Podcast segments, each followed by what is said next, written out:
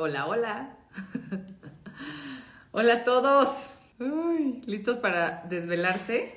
Hoy vamos a platicar del INE. Chan, chan, chan. Se va a poner bueno, ¿eh? Ya saben que yo siempre los sorprendo con estos temas porque luego dicen, ay no, ese tema que... Y ya que lo platicamos, wow, todo lo que hay detrás. Le van a entender ya finalmente. Ven todo el asunto del presupuesto que se traen ahorita, un desastre. Que si le quitan dinero, que si no, que si son rateros, que si no, que si ganan demasiado los consejeros, que si no. Bueno, todo eso hoy lo van a entender. Bienvenidos a el podcast de Realidad sin filtro. Hoy vamos a platicar de el INE y todos los secretos detrás de él, cómo funcionan sus presupuestos, cuál es la batalla que trae el presidente con Lorenzo Córdoba, que es el consejero presidente. ¿Ganan mucho o no ganan mucho? Si se quitan el, el sueldo o se bajan el sueldo a lo que gana el presidente, por ejemplo, ¿alcanza en serio para hacer una revocación de mandato? ¿El dinero que les quitaron sí es necesario para hacer esa consulta? Hoy les voy a aclarar, así miren, en un ratito ya les hice el resumen, ya les hice la tarea como siempre les digo y se los voy a platicar, pero rapidísimo, rapidísimo, rapidísimo. Hola, hola a todos, ya los estoy viendo ahí saludarme, hola, hola, hola. Nada más no me pongo, eh, me preguntan que dónde está Realidad sin filtro en Spotify. En Spotify lo buscan así, Realidad sin filtro o Paola Barquet.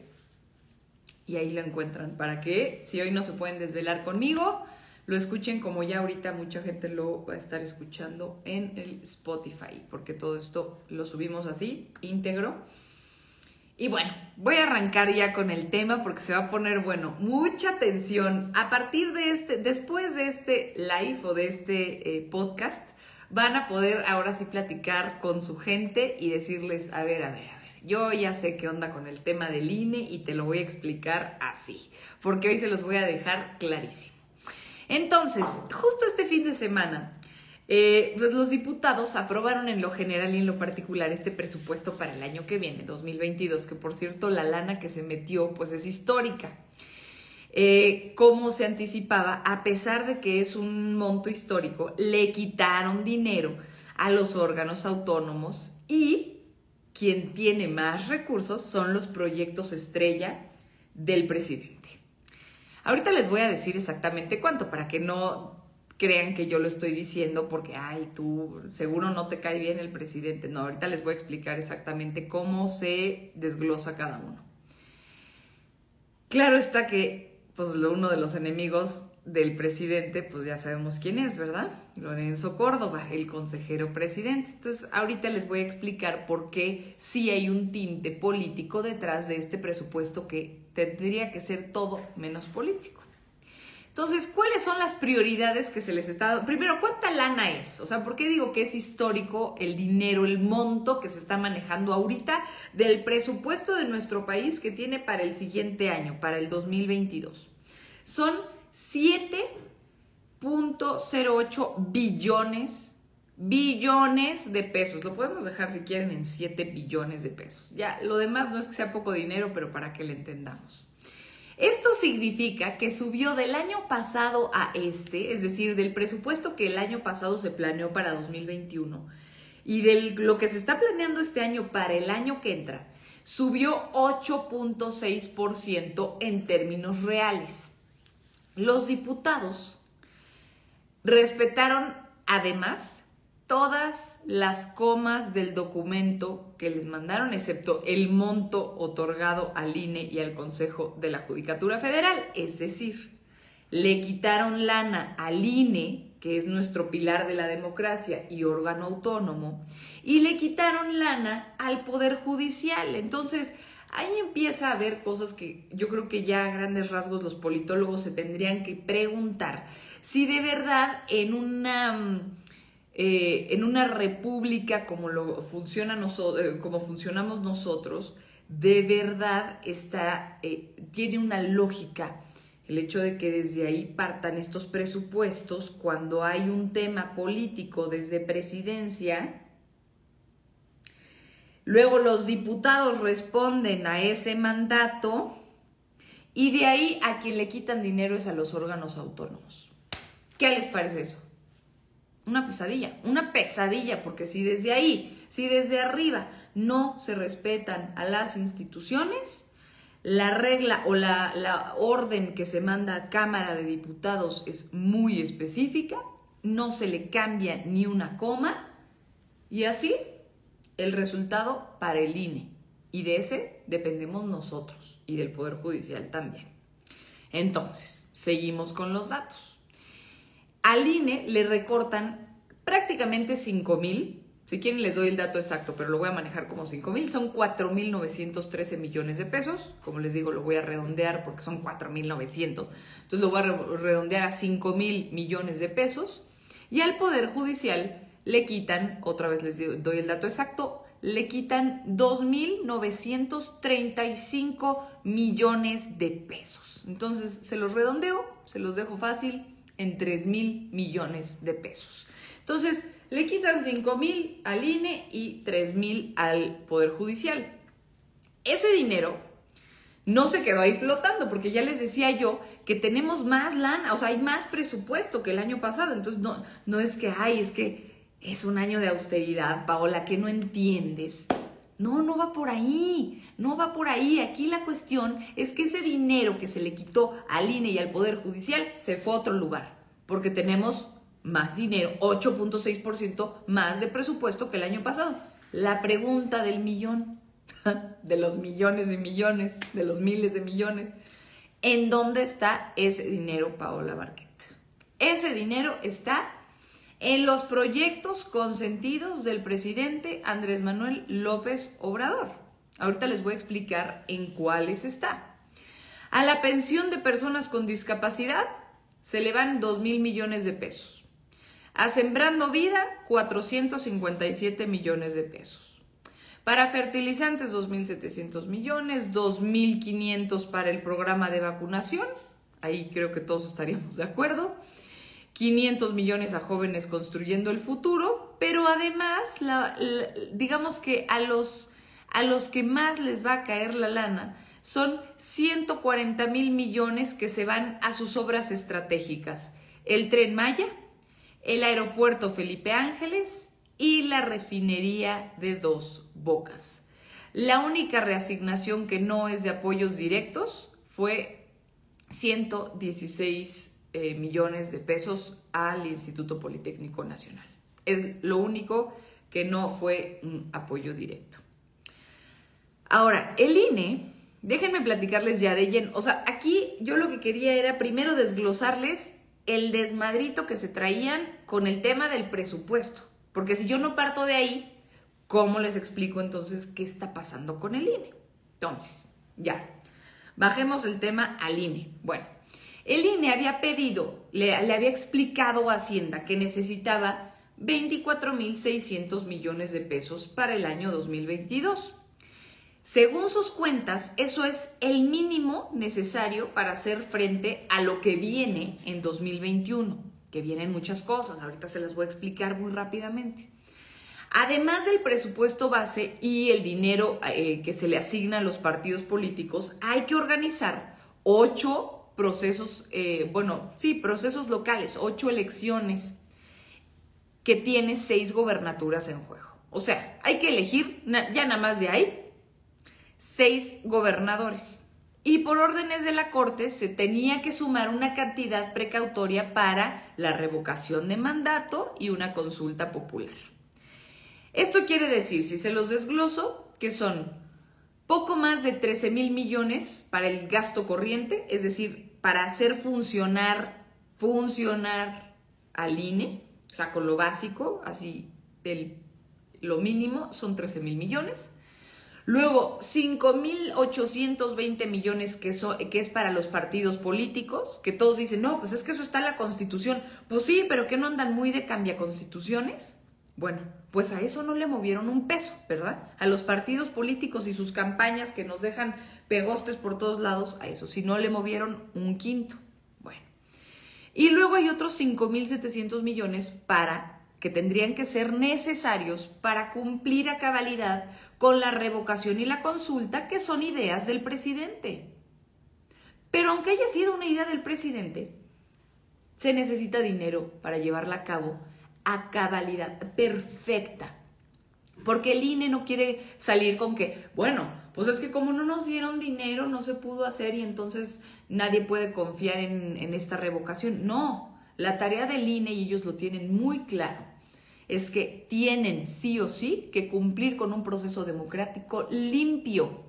Y para cumplir con ese proceso democrático pulido, necesitan 5.743 millones para poder llevar a cabo la revocación y la consulta. Entonces, Hacienda dice, sabes que a mí me parece muy bien tus números si me cuadran, e incluye la cifra la que les decía yo de 24, déjenme regresarme, 24.649 millones de pesos. Dice, ¿saben qué? INE, tienes razón, esa lana sí la necesitas tal cual en el, y lo pone en el presupuesto de egresos. Pero luego la tienen que votar y entonces la mayoría simple que forma Morena, PT y Verde hicieron eco a la campaña que el presidente tiene en contra del INE y el extra que solicitó para la revocación de mandato que tanto exigen Andrés Manuel y los suyos. Es decir, es idea del presidente la revocación, pero no le quieren dar dinero al INE para que la haga. Entonces ahora están diciendo, es que ya ves, no la quieres hacer. Y el INE dice, oye, pues no, no la quiero hacer, no me estás dando el dinero que te pedí para hacerla. Bueno, entonces, según Morena, en San Lázaro, en la Cámara de Diputados, el INE puede cubrir, imagínense nada más esto, a ver, eh, esto se los voy a decir lento. Eh, la Cámara de Diputados, no, no, no, no. Morena en la Cámara de Diputados dice que el INE es millonario y que podría cubrir todas las responsabilidades con el dinero que tiene. Solamente quien no conoce el funcionamiento de este instituto desde adentro y su enorme aparato logístico puede hacer esa afirmación, ¿no? Así como que sí, pero pues, es que con eso te alcanza, es un buen de dinero. Ajá, pero hay que conocer cada peso por qué está asignado, ¿no? Y el instituto ya dijo que va a tomar, eh, pues ahora, acciones legales porque dice que simplemente no puede hacer estos ejercicios de revocación de mandato ni la consulta popular si es que se decide hacer con esos pesos. Ahorita les voy a explicar por qué creo que lo puse más adelante, el tema de el dinero, porque le, les dice hoy Andrés Manuel, bueno, ya sé, ¿por qué no se bajan el sueldo y con su sueldo pagan mi idea de la revocación de mandato? Señor, con ese dinero se juntan como 8 millones de pesos. Se necesitan 5 mil millones. ¿Le hago las cuentas? Entonces, hay ahí un tema de, logística, me explico, de congruencia, de decir, bueno, si quiero la revocación y quiero la consulta y ya la voy a hacer, bueno, pues ya doy dinero para que se haga, pero no quieren dejar que el INE trabaje como debe porque no lo quieren dejar bien parado. Pero ahorita les voy a platicar. Tiene el INE reconocimientos múltiples a nivel internacional. Ahora, Morena en contra del INE. Toda la cargada de Morena con el presidente a la cabeza se está encargando de hacer esta idea de que el dinero que el INE pide es para lujos, para excesos. Tenemos que fijarnos mucho en la forma en la que se está comunicando desde la mañanera. Em, y perdón que hoy esté siendo más tendenciosa que como normalmente lo soy, pero tengo una postura muy clara y muy convencida de lo que estoy diciendo. Entonces, se, ustedes lo que escuchan muchas veces en la mañanera ya es un, ya es un discurso muy claro, muy claro, en donde ya nada más dice, ah, sí, es que el dinero se lo gastan en vinos y en no sé qué tanto, ¿no? O sea, en excesos y en lujos. Bueno, esa es, esa es la narrativa que le cuentan al pueblo de México para que otra vez otro enemigo del presidente se, se una en nuestro colectivo imaginario al lujo y a, y a, ah, es que el lujo es malo y además ellos están relacionados directamente con él. Bueno, pero pruebas no hay, ¿no? Bueno, que además la cantidad que se le paga a los consejeros tiene una razón de ser. Imagínense nada más que los pilares de nuestra democracia, que son los consejeros electorales, ganaran poco y se quebraran con cualquier, eh, con cualquier mordida, por decir algo. O sea, la corrupción llega mucho más fácil a aquellos que lo necesitan. Ok, tal vez no siempre. Pensé en varios casos que tal vez no siempre. Pero bueno, es cierto que es importante que nuestros consejeros ganen bien. Ahorita les voy a explicar además por qué, pero bueno. El presidente dijo esta mañana que el instituto tenía que aplicar una austeridad republicana, que cancelaran sus viáticos y casi casi que de los viáticos, pues ahí sale para los 5 mil millones de la revocación. Luego Sheinbaum, ya en plena campaña prácticamente por la, por la candidatura a la presidencia de Morena en el 24, pues apoyó a su jefe, ¿no? Dijo que no puede haber un INE rico con un pueblo pobre, en fin. Pero los consejeros del INE lo que dicen es que es dinero que se necesita para cumplir los ejercicios que están en la Constitución, que es un poco de lo que ya les platicaba antes, ¿no? Hoy también el presidente eh, dijo que si se bajaran el sueldo los consejeros, que es lo que les explicaba hace un momento, habría dinero para la revocación de mandato, pero entonces vamos a hacer el ejercicio de lo que les decía un poquito más, ¿no? Más acá desglosadito para que me lo entiendan. Si hacemos el ejercicio y de los 179 mil pesos que ganan los consejeros al mes, le bajamos a 111 mil para que no estén por arriba del sueldo del presidente, o sea, que ganen igual, ¿no? Ahí se ahorrarían 68 mil pesos mensuales por cada uno de los 11 consejeros. Y si eso lo multiplicamos, pues el ahorro al mes sería de 784 mil pesos. 784 mil pesos. Si esta cifra la multiplicamos por los 12 meses del año, entonces nos da un total de 8 millones 976 mil pesos. 8 millones. ¿Quieren, no sé, pensar que hace falta otro tanto? Bueno, vamos a decir 20 millones, ¿no? Si quieren, eh, nada más por decir, bueno, vamos a dar un margen de error, ¿qué tal que recibieron una lanita extra? Bueno, vamos a decir que 20 millones. Pero se necesitan 5 mil millones, 5 mil millones lo que necesita el INE para llevar a cabo ese, ese ejercicio que el presidente quiere. Entonces, de poco sirvió que Lorenzo Córdoba, el consejero presidente del INE, fuera a San Lázaro. ¿Se acuerdan que fue el primer consejero invitado en la Cámara de Diputados para ir a dialogar y argumentar el por qué necesitaba esa cantidad de dinero? Bueno, fue la verdad más bien una, una celada en la que Morena y, los aliados se comportaron como en los viejos tiempos ahí del Bronx este, priista y, y descartaron todo, descargaron, perdón, todo su revanchismo en contra del invitado y le gritaron de todo. En lugar de escuchar argumentos, discutir, dialogar, se dedicaron solamente a gritar insultos desde sus curules, como les gusta decirles. Y la verdad, la verdad, la verdad, y ustedes no me van a dejar mentir, Córdoba no se enganchó increíblemente con un temple que, bueno, ni Dios Padre y respondió cada ataque con argumentos, pero a la hora ya de la votación, pues hicieron sentir su peso político, ¿no? O sea, cero de diálogo y dejaron bailando al INE una vez más. Entonces, eh, vamos a desglosar un poquito el, presupuesto, ¿no? Porque según el INE, para la revocación de mandatos se consideran 300 distritos de los 32 estados. Es una lista nominal de 92 millones, 92.4 millones de personas que queremos ir a votar, que tendríamos que ir a votar. Eso implica, por ejemplo, ¿eh? esto nada más se los voy a dar para que, porque luego me dicen, oye, pero es que ¿Por qué? ¿Por qué esas cantidades para, para, la operación de unas campañas? Y son miles de miles de millones de pesos. Sí, les voy a explicar. Hay que instalar 161.490 casillas. Se los dejo, se los voy a estar redondeando porque si no. 161.000 casillas.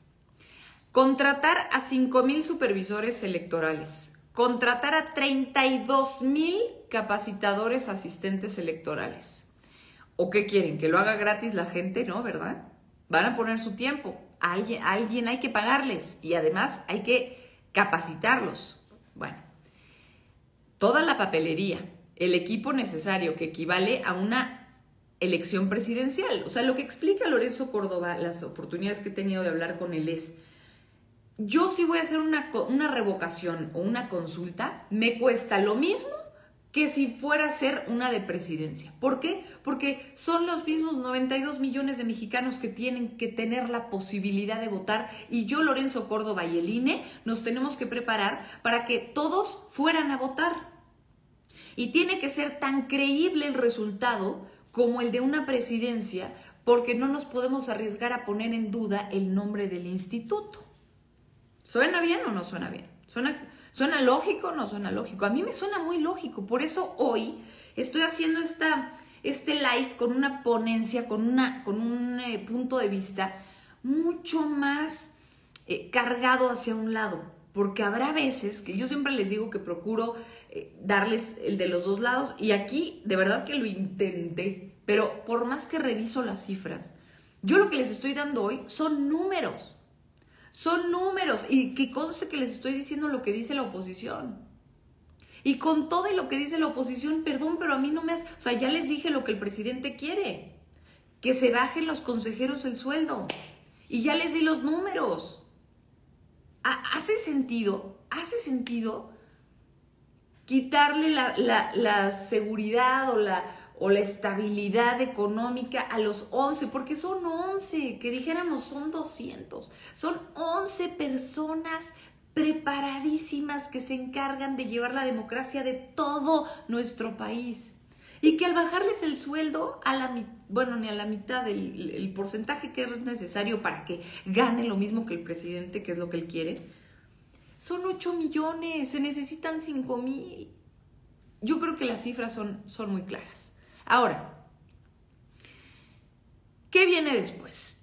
Cuando el presidente habla de esta reducción de los viáticos, hace creer que solamente para los consejeros y altos mandos es lo que dice de las comidas, de los viajes, de los lujos, pero lo que el INE y la gente que trabaja o ha trabajado en el INE sabe es que son viáticos, pero son viáticos no para ellos, son para todo el personal que se contrata para los ejercicios eh, democráticos es gente que recorre todo el país para cumplir el mandato constitucional y en el camino, pues come, ¿verdad? Come en una fonda o en un restaurante o una torta o un refresco, pero no se necesita dinero para los viáticos. Entonces, aunque sí es mucho dinero para viáticos, no es para 11 personas, es para toda la gente. Y tienen que llegar, como escuchaba también a Ciro Murayama decir el otro día, tenemos que llegar hasta el último rincón de este país, al más difícil, a ese que nadie quiere llegar, al ese que es imposible subirse al último cerro, ahí tiene que llegar el INE.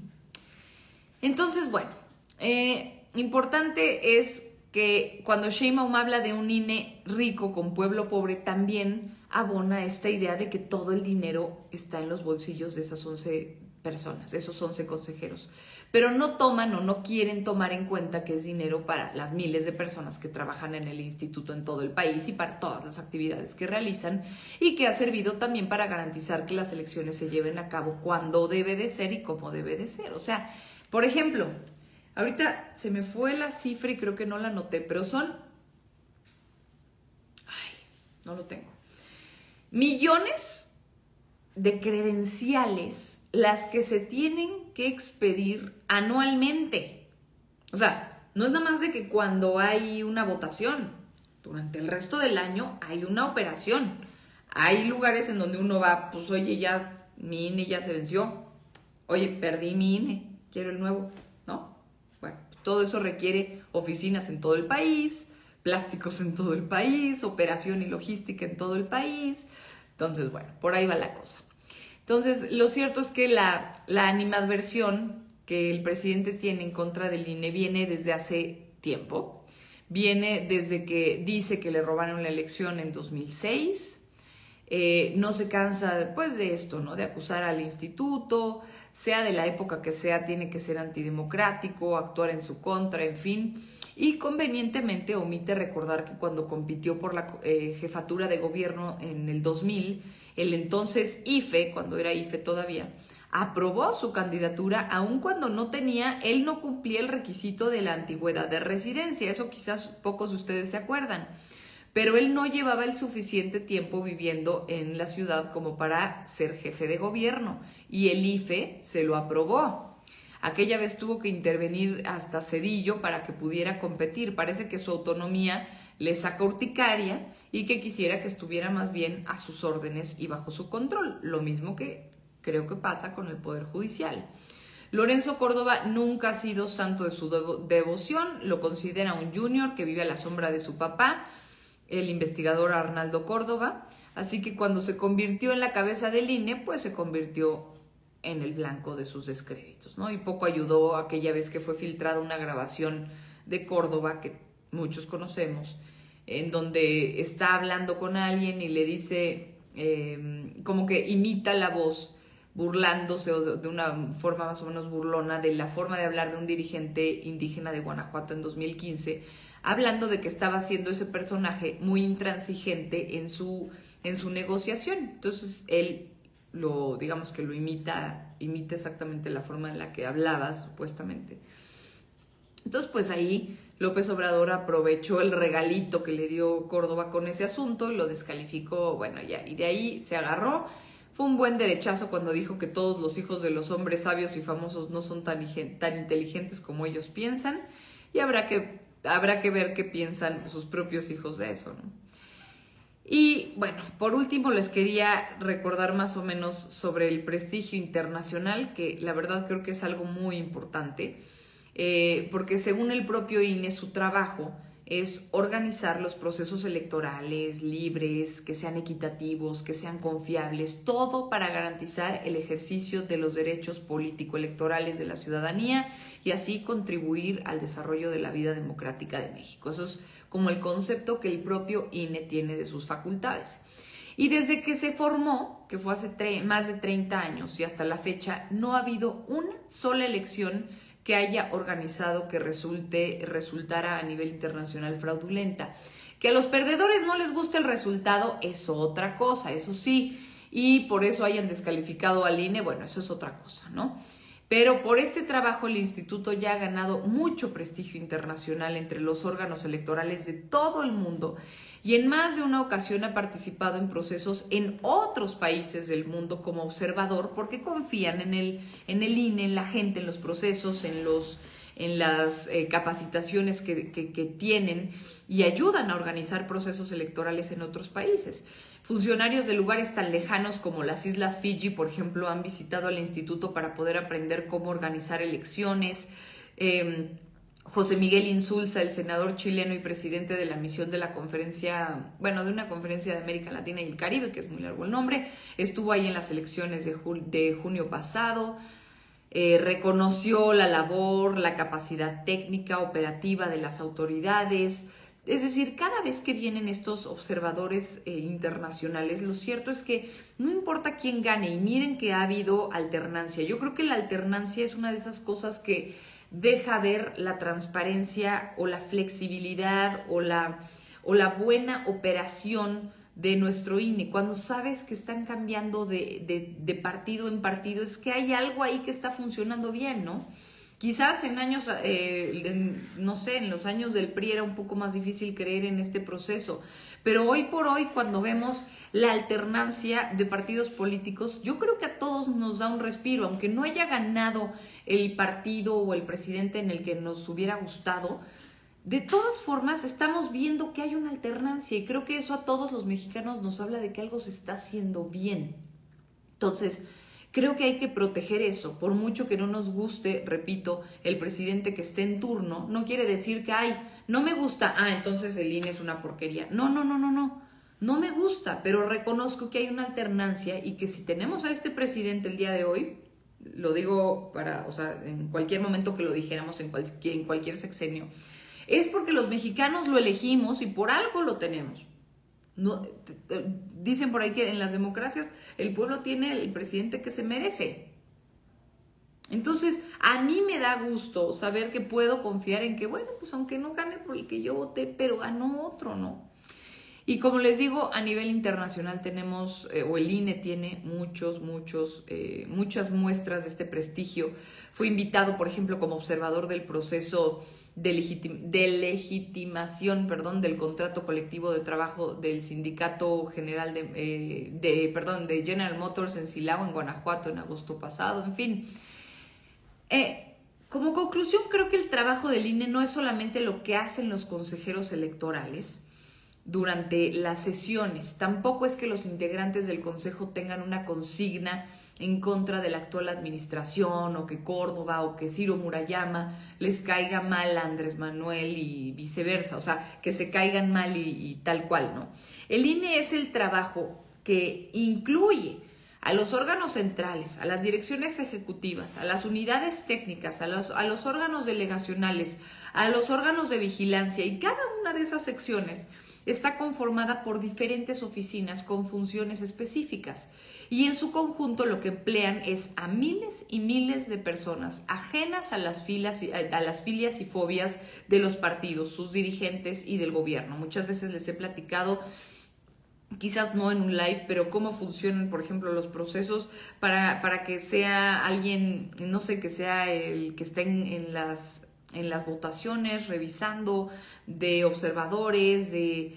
Me explico, o sea, de verdad que es para aquellos que, digo, alguno por aquí que esté escuchando, le habrá tocado en algún momento ir eh, a alguna, a atender alguna votación y pues saben que el hecho de estar ahí pues es totalmente aleatorio, ¿no? Y ellos trabajan con un mismo fin que es hacer las elecciones confiables. Nada más, nada menos. Como les escribí en mi foto de, del fin de semana, nothing more, nothing less.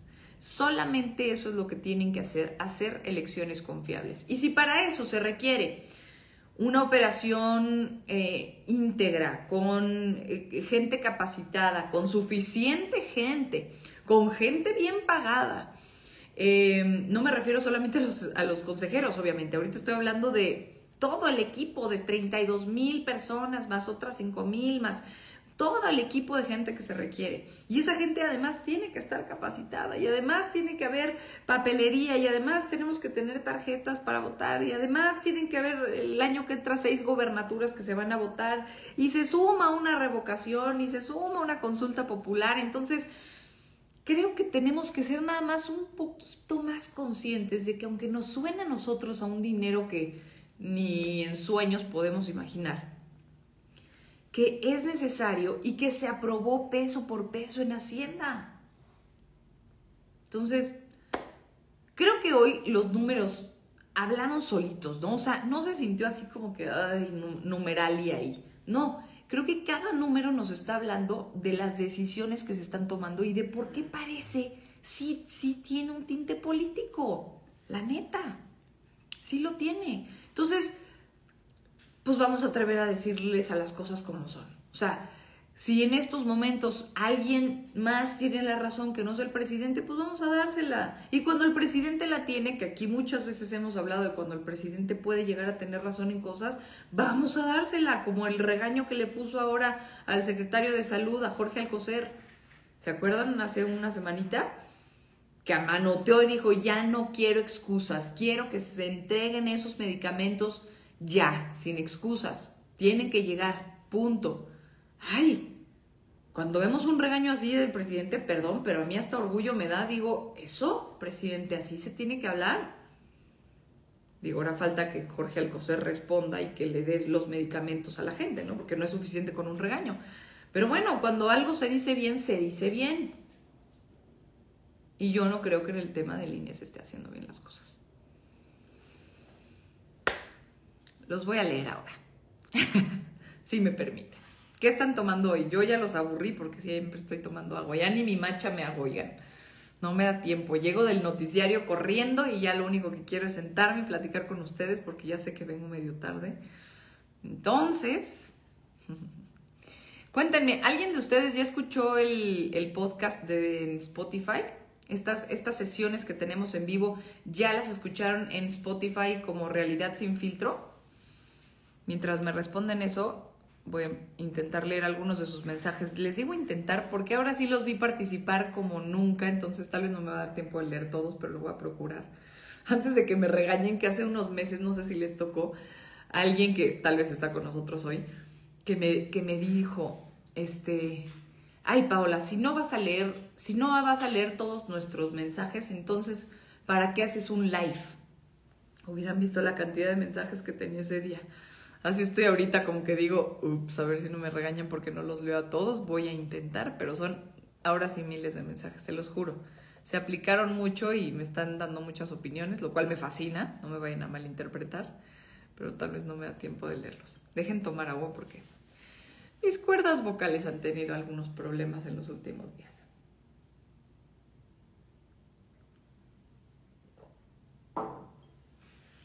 A ver.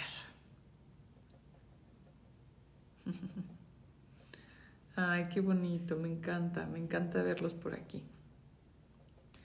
No saben cómo me gusta trabajar estos lunes extra, horas extras. Que además muchos de ustedes ahorita están de puente, ¿verdad? No había captado eso. Qué bonito, qué bonito. Que por cierto, hoy me tocó llevar el noticiario sola. ¿Me vieron? No estuvo Carlos Uñiga. Anda, anda descansando un día. Qué bueno, ya también le hacía falta, oigan.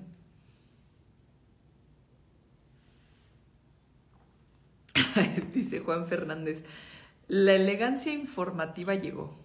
Ay, muchas gracias. Hoy sí me dejé el saco.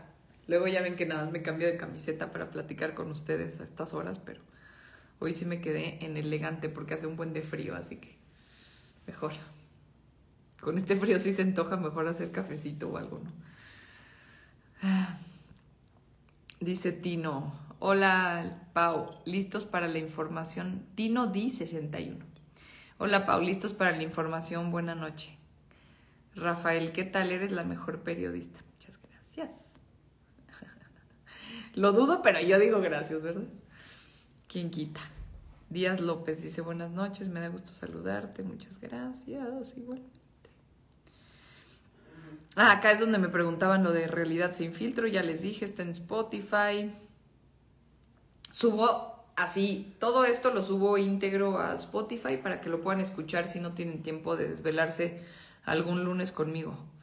Eddie dice saludos desde Chihuahua. Saludos hasta Chihuahua. Gerard dice aquí presente. Hola Gerard. Ingeniero Miguel, ¿por qué crees que los partidos de oposición tienen mucha inconformidad sobre el presupuesto? Justo por lo que platicamos hoy. Porque ellos entienden la maquinaria de lo que implica el INE, que no es poca cosa, como ya les platiqué hoy. Mm. Dice Paco Fuentes, se aprobó todo lo que quería el presidente. Todo, Paco. Todo. Todo. Sin cambiarle comas. Todo lo que quería se aprobó. Para todos sus proyectos, ¿se acuerdan de esa lista interminable? Todos esos tienen mucha lana.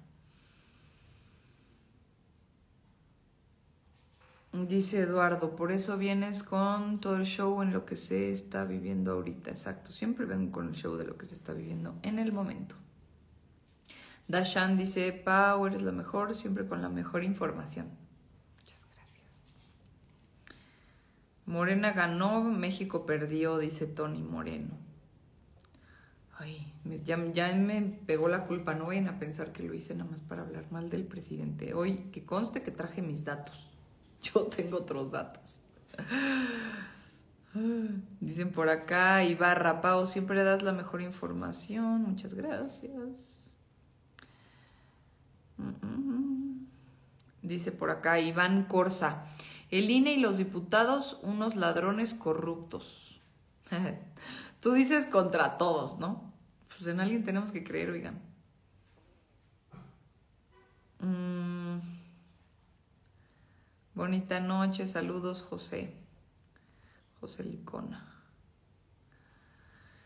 Moreno dice, Paula, ¿quién crees que tenga la razón, el INE o AMLO? Bueno, creo que ya lo dejé bastante claro, ¿no? Hoy sí fui más tendenciosa de lo que me gusta.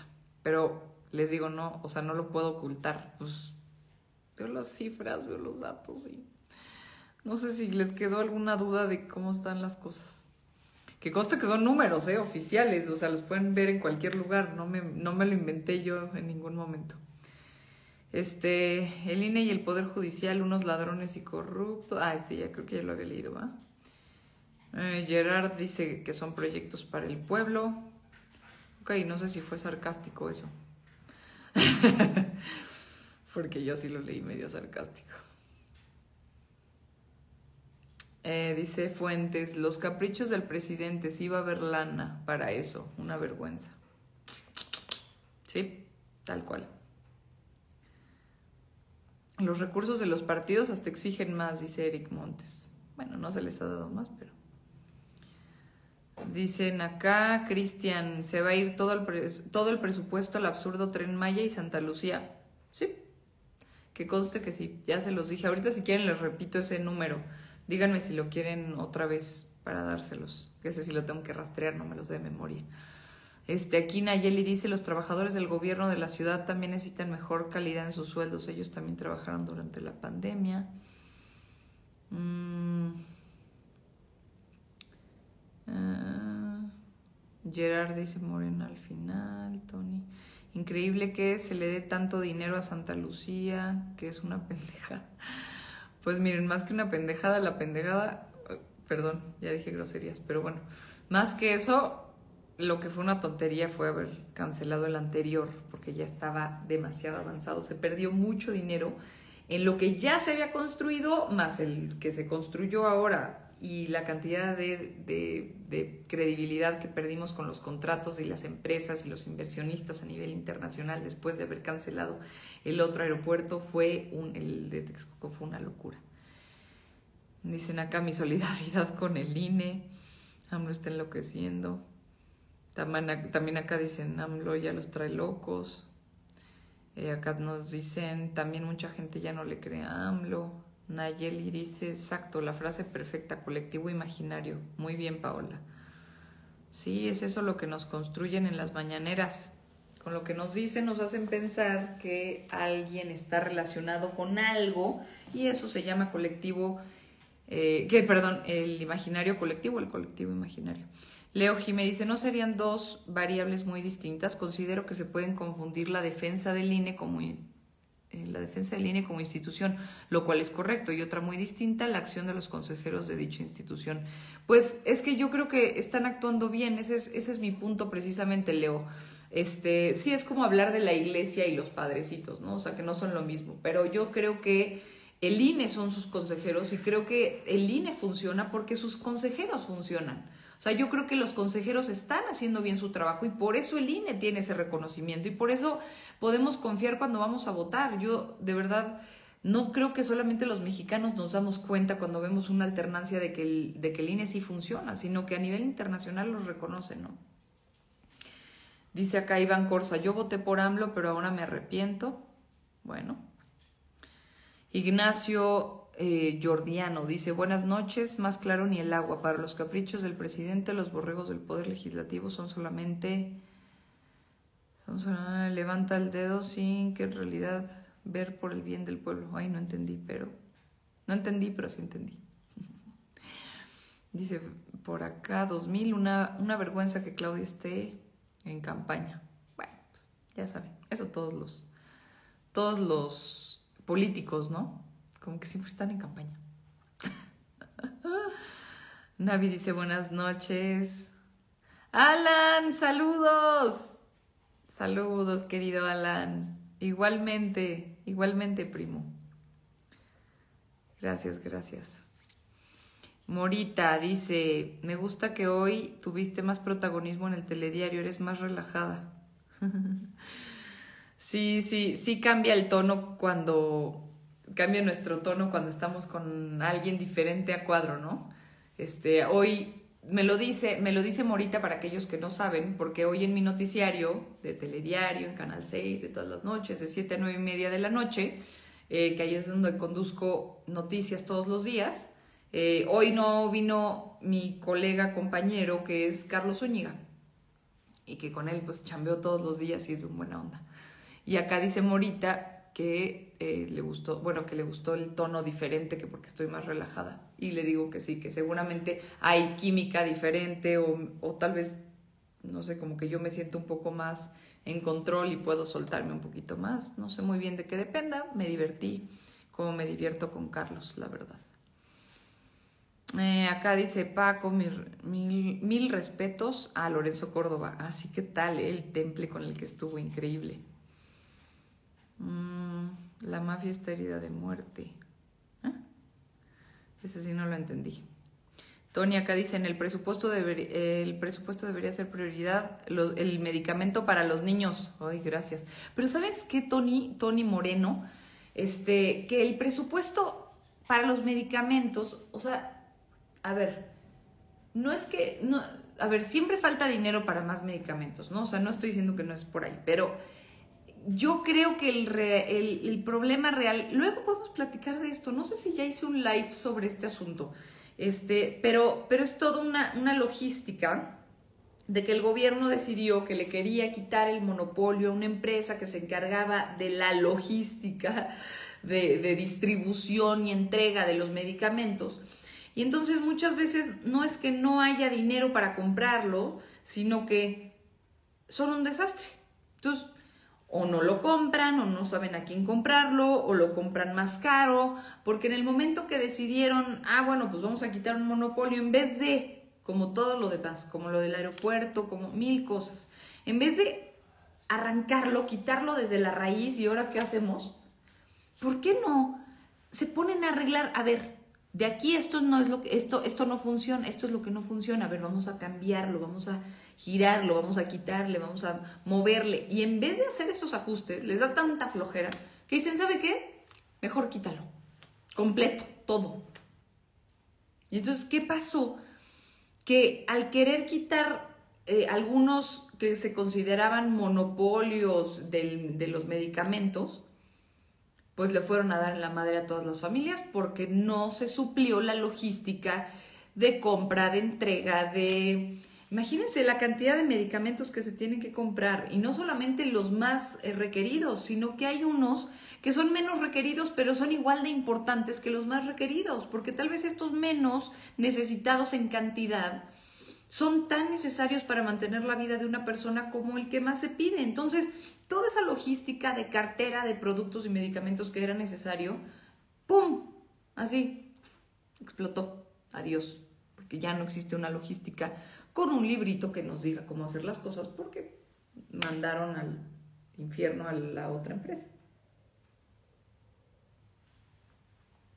No me acuerdo si ya lo platicamos, pero bueno, si no lo platicamos, luego lo podemos platicar ya más a detalle, porque si no, no les tengo los datos y me gusta darles cifras. Mm, mm, mm.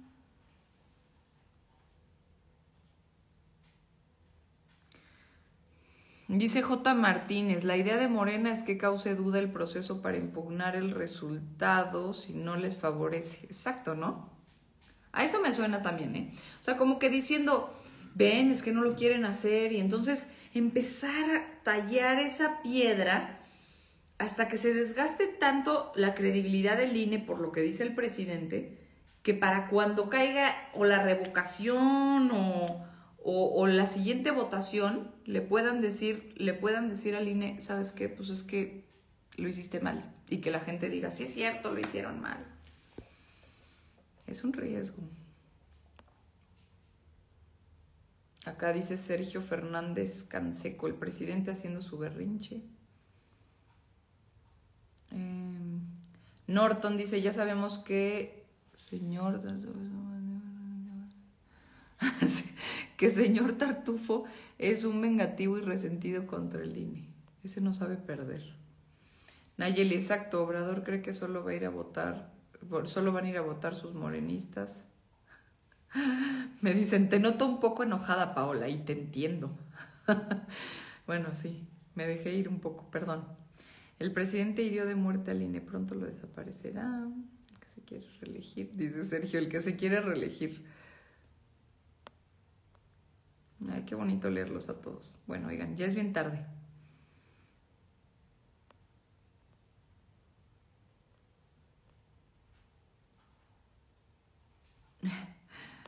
Ay, es que estoy intentando filtrarlos, pero no, son muchísimos. Bueno.